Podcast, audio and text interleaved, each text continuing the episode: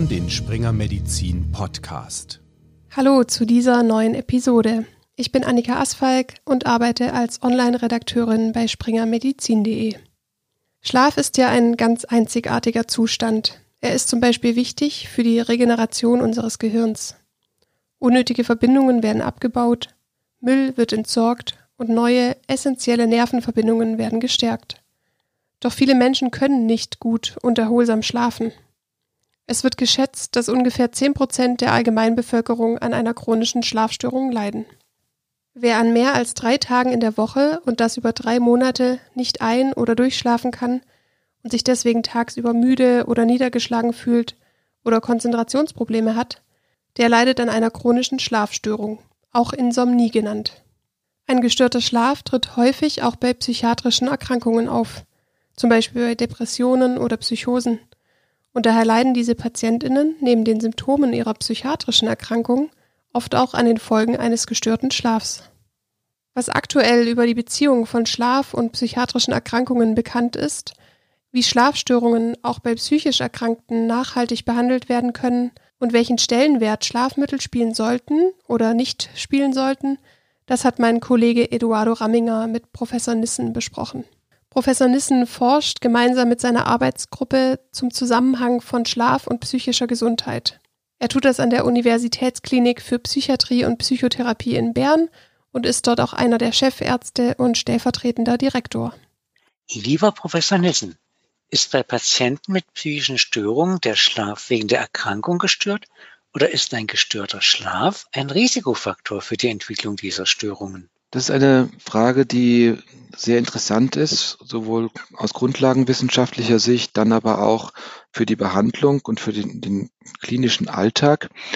Die klassische medizinische Sicht ist, dass Erkrankungen wie zum Beispiel Depressionen oder Psychose Schlafstörungen auslösen und dass Schlafstörungen ein Symptom dieser Erkrankung sind, ein Begleitphänomen und dass es ausreicht, wenn man die zugrunde liegende Erkrankung behandelt und die Schlafstörung dann automatisch mit weggeht. Es gibt aber viele neuere Arbeiten, die zeigen, dass das nur teilweise richtig ist. Es gibt umgekehrt auch die Beobachtung, dass anhaltende und chronische Schlafstörungen heute einen Risikofaktor darstellen, später im Leben, fünf oder zehn Jahre später, zum Beispiel an einer Depression zu erkranken. Gleiches gilt auch für andere Erkrankungen.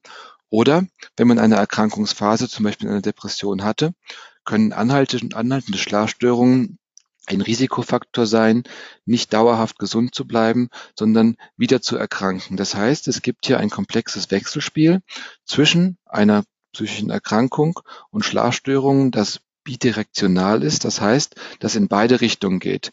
Und diese Neuere Sicht hat dazu geführt, dass man Schlafstörungen nicht als ein einfaches Begleitsymptom sieht, sondern ab einem gewissen Schweregrad auch dazu diagnostizieren kann, als zum Beispiel eine insomnische Störung.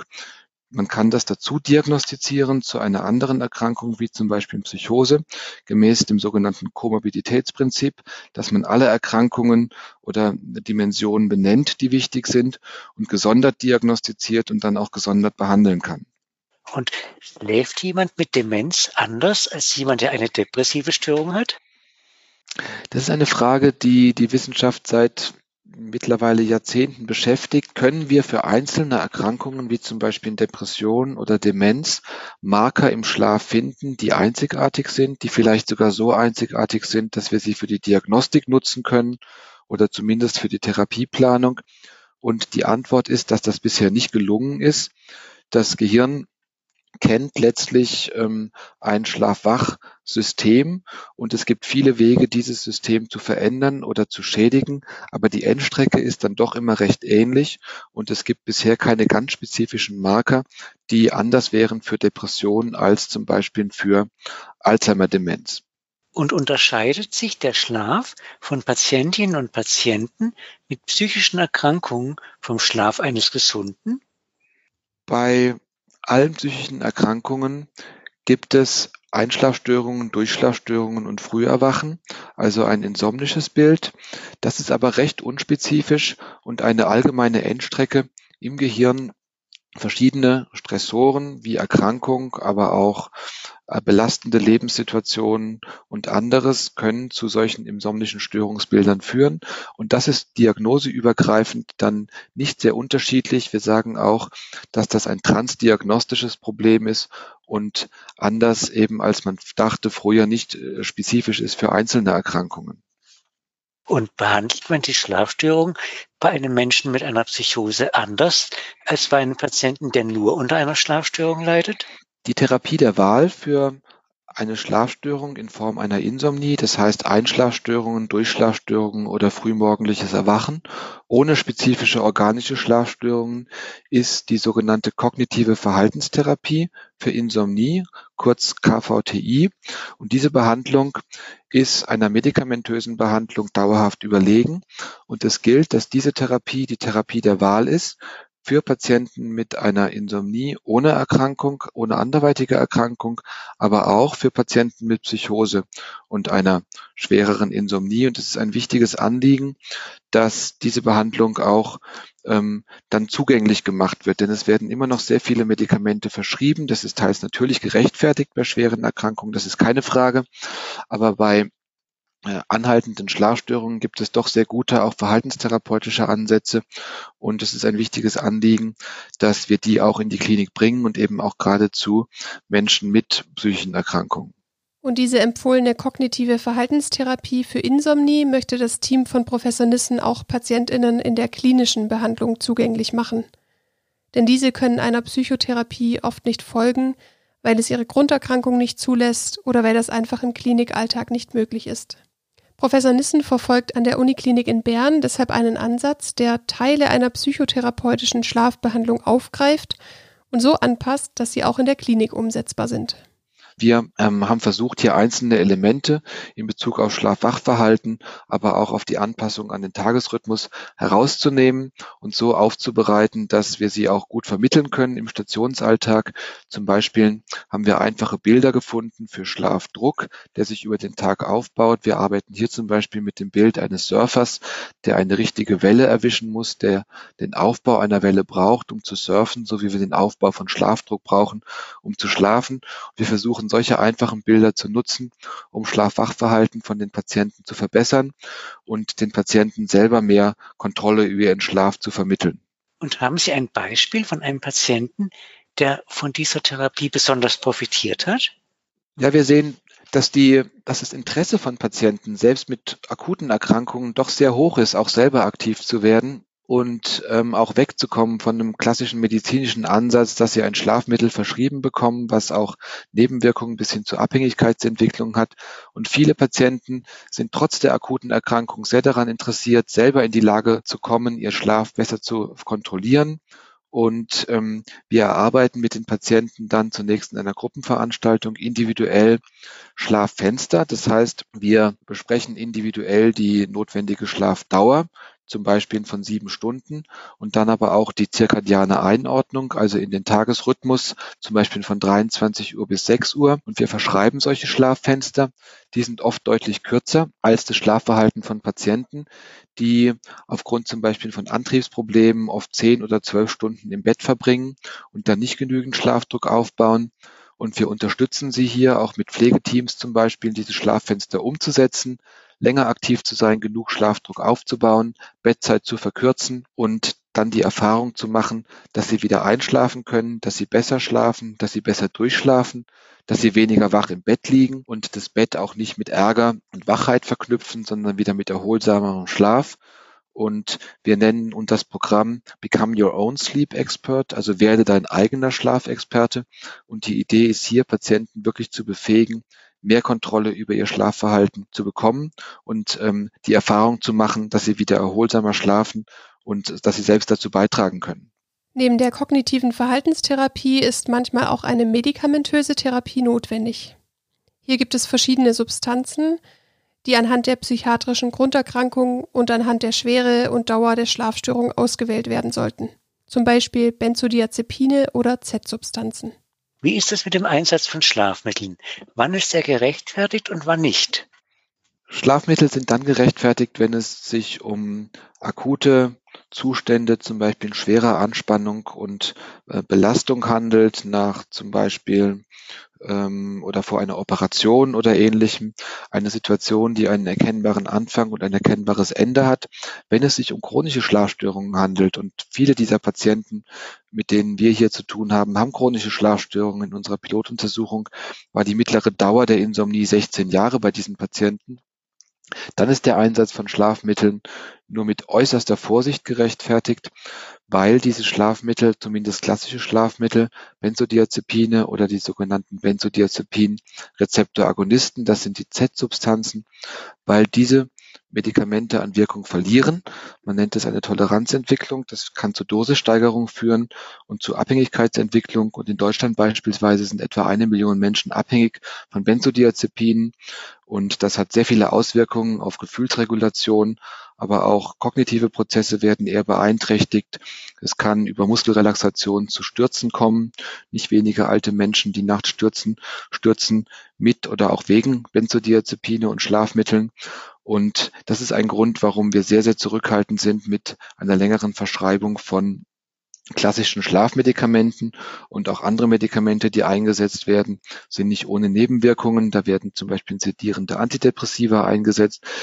Das ähm, kann gerechtfertigt sein, wenn man gar nicht weiterkommt und in ähm, auch Situationen sind, die einfach äh, wenig erträglich sind für Patienten. Wir verschreiben diese Medikamente natürlich auch, aber mit der Indikation Schlafstörungen sind wir möglichst zurückhaltend und versuchen auch gemäß Leitlinie äh, auf verhaltenstherapeutische Methoden zu gehen und das auch in die Kliniken reinzubringen.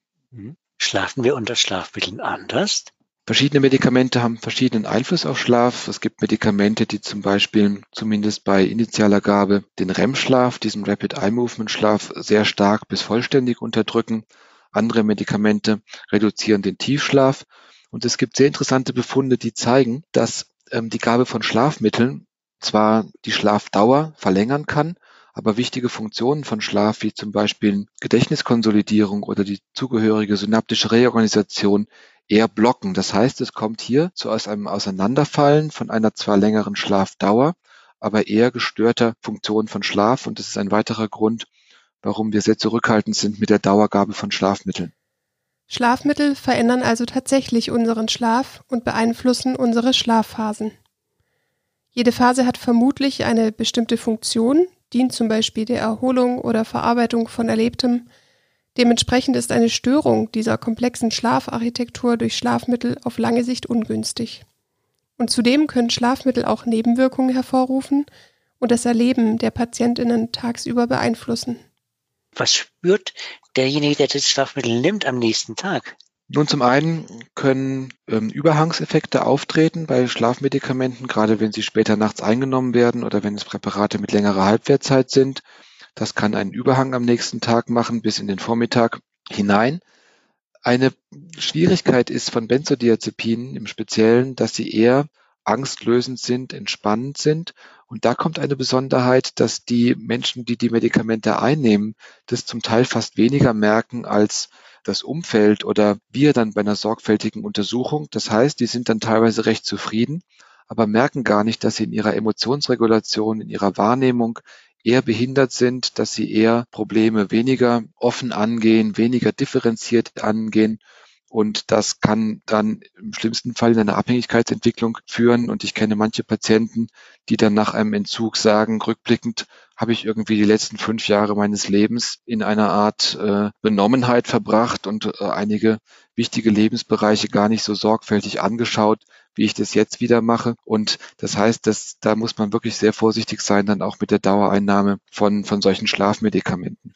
Kurzfristig können Schlafmittel in akuten Situationen also durchaus helfen, aber diese Patientinnen haben dann nicht die Möglichkeit, selbst wieder Kontrolle über den eigenen Schlaf zu bekommen, wie es im Rahmen der modifizierten kognitiven Verhaltenstherapie angestrebt wird.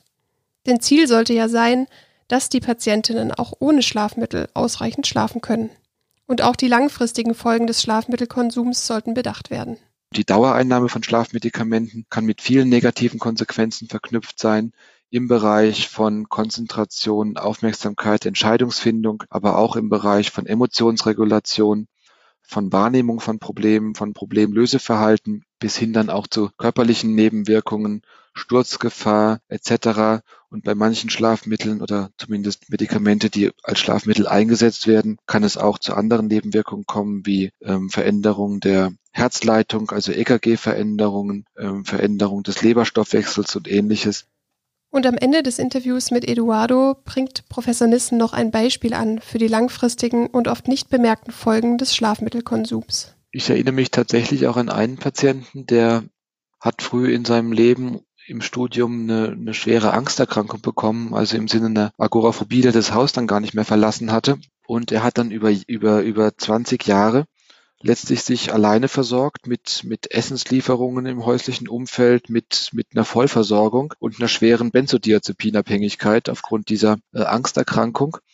Und er kam dann nach 20 oder 30 Jahren zum Entzug in die Klinik und er hat dann Sachen gesagt wie, ich höre zum ersten Mal die Vögel wieder singen seit 30 Jahren. Oder ich bin überrascht, was für Automodelle mittlerweile draußen rumfahren und ähm, wie die Welt aussieht.